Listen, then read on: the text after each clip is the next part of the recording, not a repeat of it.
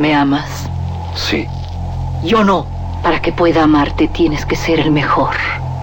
En este desierto viven los cuatro maestros del revólver.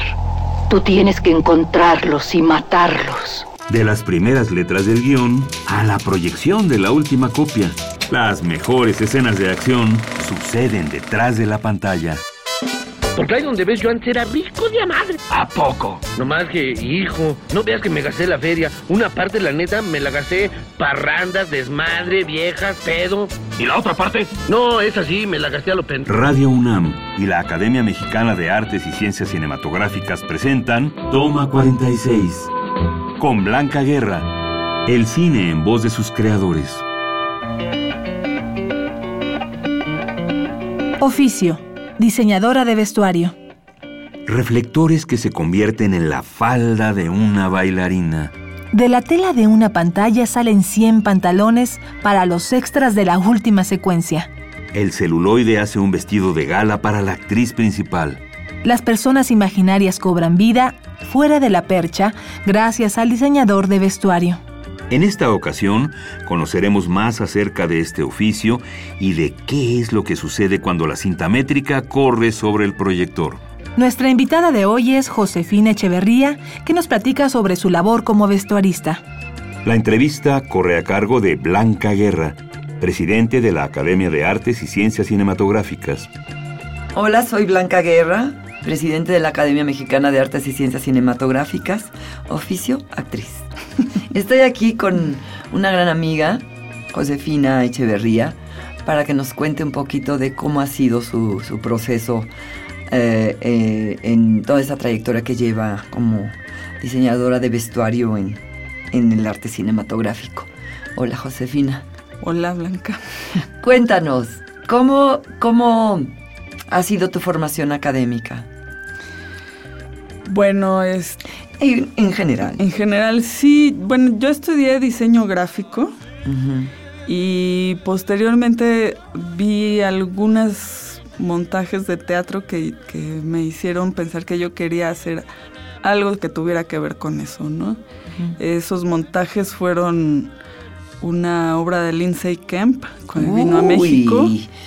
Eh, sí, verdaderamente alucinante. Alucinante y Pina Bauche, que me hicieron eh, alucinar. Yo no sabía qué ni cómo, pero yo quería seguir sobre eso porque es una... Pues los espectáculos son una comunicación visual también, ¿no? Entonces, este, eso es lo que más me llamaba la atención, que aún sin tener el texto, toda la cuestión visual era lo que a, mí más me llamaba la atención. Y después de, de, Jesús A. Rodríguez vi una obra que se llamaba Margarito, cada quien su Yurcenar. Y como Pina Bauche y Lindsay Kemp me quedaban muy lejos, fui a pedirle trabajo a, a, Jesús. Y este y ahí empecé a trabajar en, el espectáculo. ¿En dónde fue lo de Margarito, cada quien su Yurcenar? En la UNAM. En el Foro Sor Juana. Ajá. Porque primero hizo de no era la del Minotauro. No, era una cosa con unas rocas así maravillosas. Y entonces dijiste, quiero probar fortuna. quiero probar contigo el, vestuario, diseño de vestuario, ya en ese, ya enfocada hacia eso. ahí me acerqué, ahí ella me dijo, ok, pues si quieres puedes ser asistente mía de escenografía. Ah. Acababan de abrir el hábito. Entonces, este, trabajé ahí, pues ahí básicamente hacías de todo. Como los actores cuando en el teatro que hacen un poco más de todo. Y pues fue pues una gran escuela, el hábito creo que para mucha gente. Sí. Y, es, y ahí conocí mucha gente y una vez Felipe Fernández me dijo que le ayudara a un, a un corto porque él estaba estudiando cine y fui de asistente de Manuela Loaesa de vestuario que después hice una película que yo iba de asistente donde estabas tú. ¿Tú estabas de asistente ahí? Pero no fui al rodaje. Ah. No nos conocimos, pero ah, bueno, yo sí vi tus no, medidas y todo. No puede ser que, o sea, como olvidarte, digo, no puede ser. Pero ahí fue el primer vestuario que yo, el primer acercamiento. En medio de la nada. Ajá.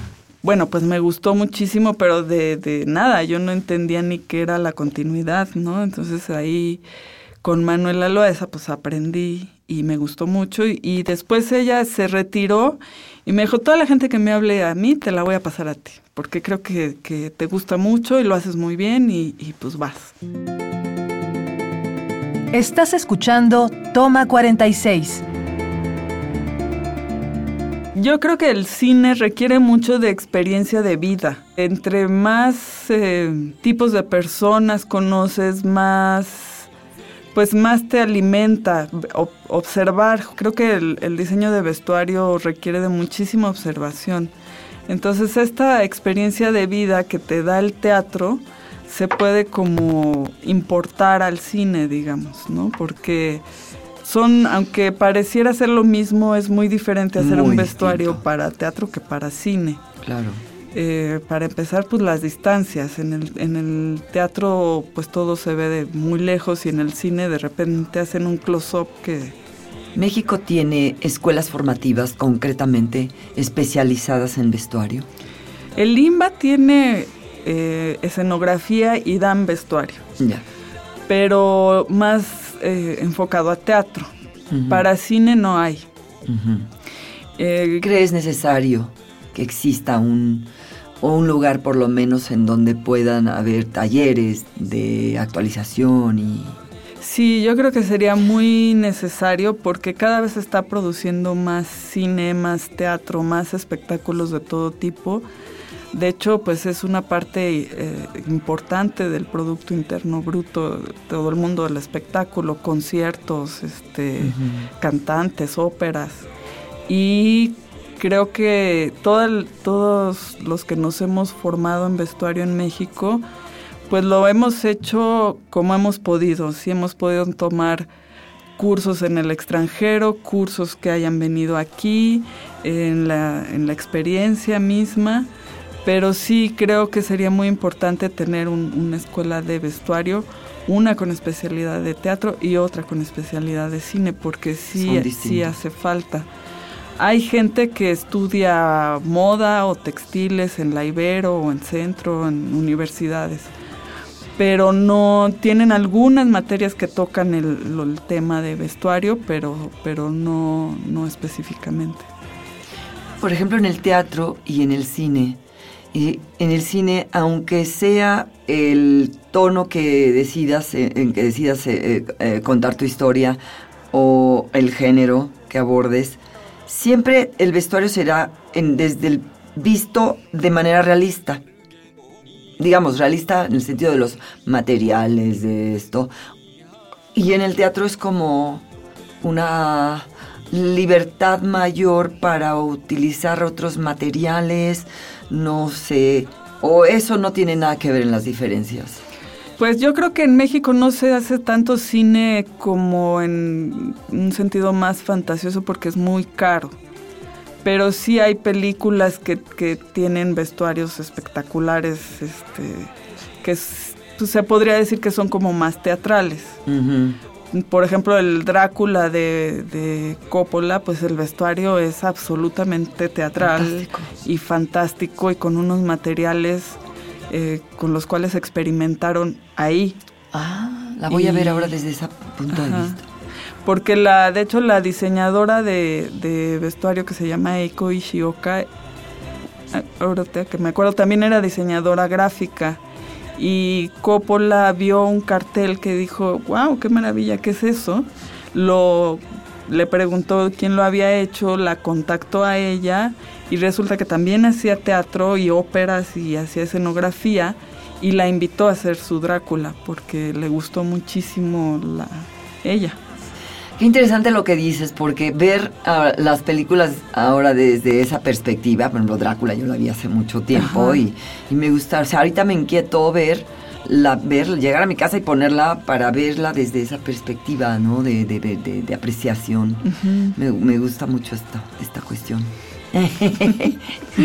Oye, y, y dentro de tu incursión en el cine, ¿qué películas has hecho? Si te acuerdas, puedes hacer como una lista de tus películas han sido muchas. ¿Desde cuándo empezaste, Josefina? Pues, ¿cuándo fue esa de En medio de la nada? No me En medio de la nada fue, claro, ahí empezaste de asistente con, pues fue hace, no sé, 20 años, algo así.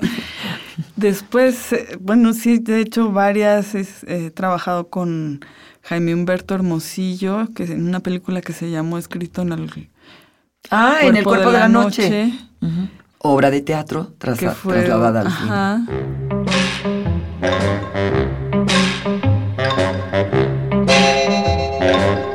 Sigue escuchando Toma 46.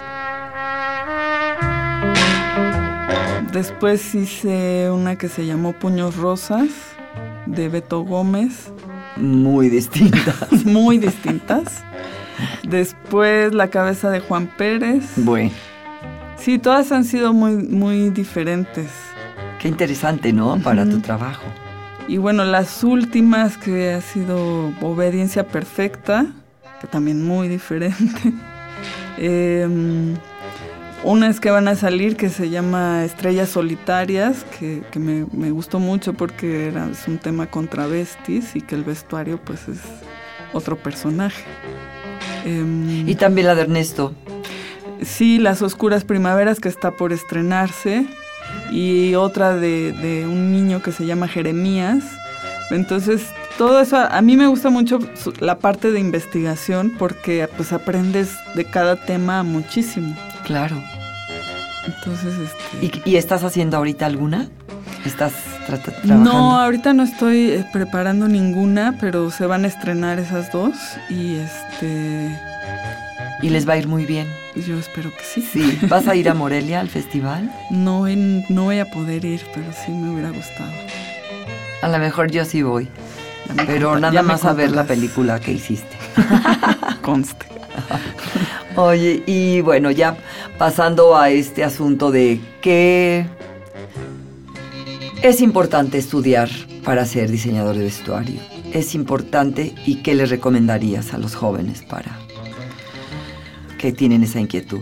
Pues también aparte de los jóvenes, a las instituciones, yo creo que sí sería muy importante crear una carrera, porque en otros países existe la carrera de diseño de vestuario y dura cuatro años y los exámenes no son fáciles. Hace poquito estaba viendo la, el temario de una escuela en Moscú y wow. este sí, sí están hasta química. tienen una tradición increíble. De tanto de cine como de teatro. Inglaterra también. Inglaterra también tiene una escuela muy importante. Y bueno, a los jóvenes que quieran eh, hacer vestuario, pues sí, pues observar, yo creo que observar de todo, salirse de su contexto, observar eh, lo que no conocen para saber de, de, diferentes personajes, en dado momento tener como un archivo en tu cabeza de una gama pues amplia para que de ahí tú puedas ir agarrando posteriormente para tus diseños. Y también pues ver teatro, ver pues, espectáculos de todo tipo, viajar si, si pueden, este en claro, una palabra, vivir. Vivir, vivir, llenarse de vivencias, de experiencias, observando, viviéndolas. Qué, este, importante es eso, la verdad, darse pausas para, para, para llenarse otra vez y poder aportar. Eso es muy importante también en, todos los quehaceres ¿eh? que participan en un proyecto cinematográfico, teatral o para cualquier manifestación artística, la verdad. Es eso, darse periodos en donde te das, ¿no? A la reflexión, te das a la tarea de, reflexionar sobre muchas cosas y estudiar y informarse, empaparse de todo. Así es. Muchas gracias, Josefina. De nada. Felicidades. gracias. Hoy estuvo con nosotros en Toma 46 la diseñadora de vestuario Josefina Echeverría.